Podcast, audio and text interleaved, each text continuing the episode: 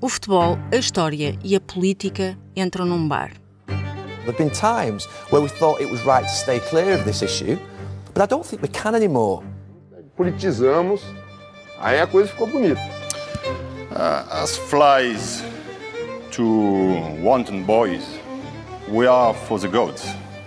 They kill us for the sport. And despite those wins, I've been devalued, I've been disrespected, and dismissed because I am a woman. Saiu do nosso limite pro limite do país, que é o que nós queríamos. I love football. Thank you.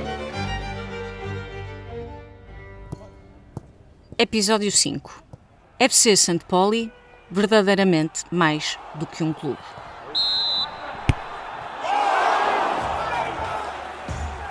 Cerca de 25 mil sócios, 11 milhões de adeptos em todo o mundo e nem um só título no principal escalão do futebol germânico em mais de 100 anos de história.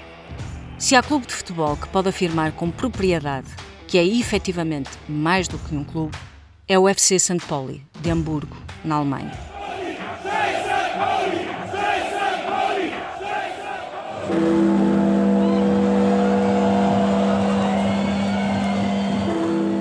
De nome completo Futebol Clube St. Pauli FON 1910, apesar de ter sido fundado três anos antes, rivais do mais conhecido Hamburgo, sofreram uma transformação na década de 80.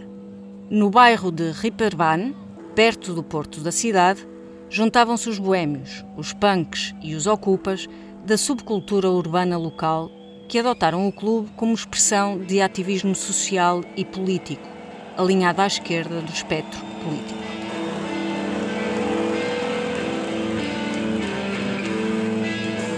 Em meados de 80, ainda que de forma inicialmente não oficial, mudaram a bandeira do clube, que passou a ser a bandeira pirata.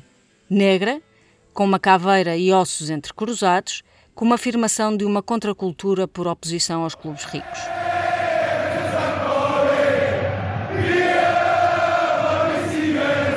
Numa altura em que o hooliganismo já ameaçava a Europa e os movimentos neonazis já a si se associavam, o Clube St. Pauli assume como diretiva o bloqueio de adeptos nazis no seu estádio.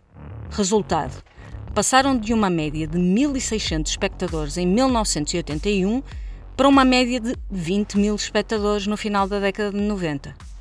Hoje, o seu estádio tem capacidade para quase 30 mil espectadores e, nos jogos em casa, está sempre praticamente cheio. Isto num clube que, oscilando quase sempre entre a segunda e a primeira divisão germânica, tem uma lista de espera de milhares para os seus lugares anuais. Aliás, a mercantilização e a subsistência económica do clube têm travado uma dialética quase entrenecedora com a veia anti-status quo que está associada à sua identidade. Cornel Littmann, empresário do setor do teatro, chegou à presidência do clube na ressaca da descida à terceira divisão. Äh, ich habe ja nicht irgendwann gesagt, es reicht, sondern ich habe ja mit dem Aufstieg in die erste Liga. Littmann tornou-se o primeiro presidente assumidamente gay no futebol alemão. Foi ele quem introduziu o um modelo de negócio no St. Pauli, vendo na empatia que o clube gerava uma oportunidade. Hoje, o St. Pauli fatura só em merchandising 8,6 milhões de dólares. Tem, como os clubes mais ricos, os camarotes empresariais que auxiliam à sua subsistência.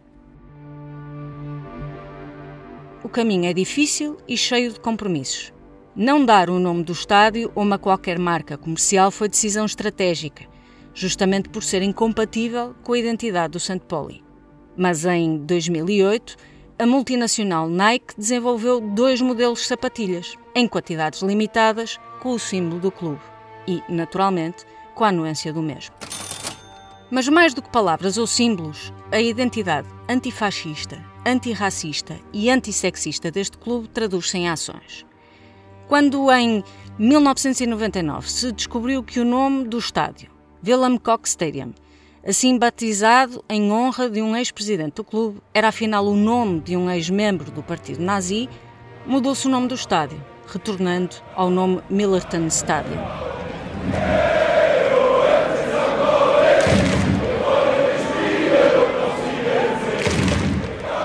Orgulhando-se em ter o maior número de adeptas do futebol alemão, em 2002 retiraram do estádio Millerton todos os exemplares da revista Maxim, dado o seu caráter sexista, bem como da sua publicidade e a forma como objetificam as mulheres. Em 2011, num camarote empresarial comprado por uma discoteca local, os donos resolveram oferecer uma lap dance aos seus convidados. Depois de queixas dos seus adeptos, o clube proibiu a performance daí em diante. Em 2006, em paralelo com a organização do Campeonato Mundial de Futebol na Alemanha, o St. Pauli dedicou-se a organizar o 2006 FIFI Wild Cup, em que apenas participam equipas de países não reconhecidos pela FIFA, como a Groenlândia, o Tibete ou o Zanzibar.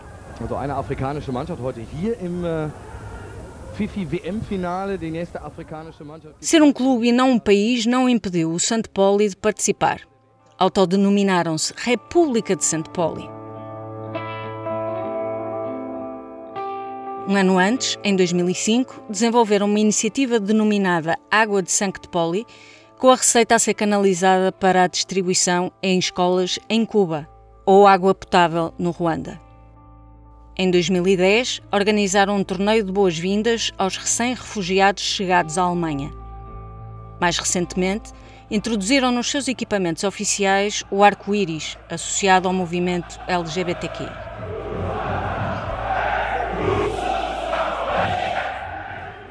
Pela sua história, identidade e excepcionalidade, é naturalmente bastante popular junto de bandas punk. Mas não só. O vocalista do Sugar Ross, Georg Homme, costuma atuar com uma t-shirt com o ícone do clube, o mesmo acontecendo com Andrew Eldritch, vocalista dos The Sisters of Mercy. Talvez por ser bem sinuoso o caminho entre identidade político-ideológica e capitalismo, em 2009 o clube assume, em Assembleia Geral, princípios orientadores dos quais não pode abdicar, com destaque para, e citando, o clube pertence a um distrito em particular e é graças a este que deve a sua identidade. Tal implica responsabilidade social e política em relação ao distrito e às pessoas que lá vivem. Em mais de 100 anos de história, o FC St. Pauli conseguiu sempre afirmar-se como sendo mais do que um slogan. O século XXI demonstrará se continuará a ser, efetivamente, mais do que um clube.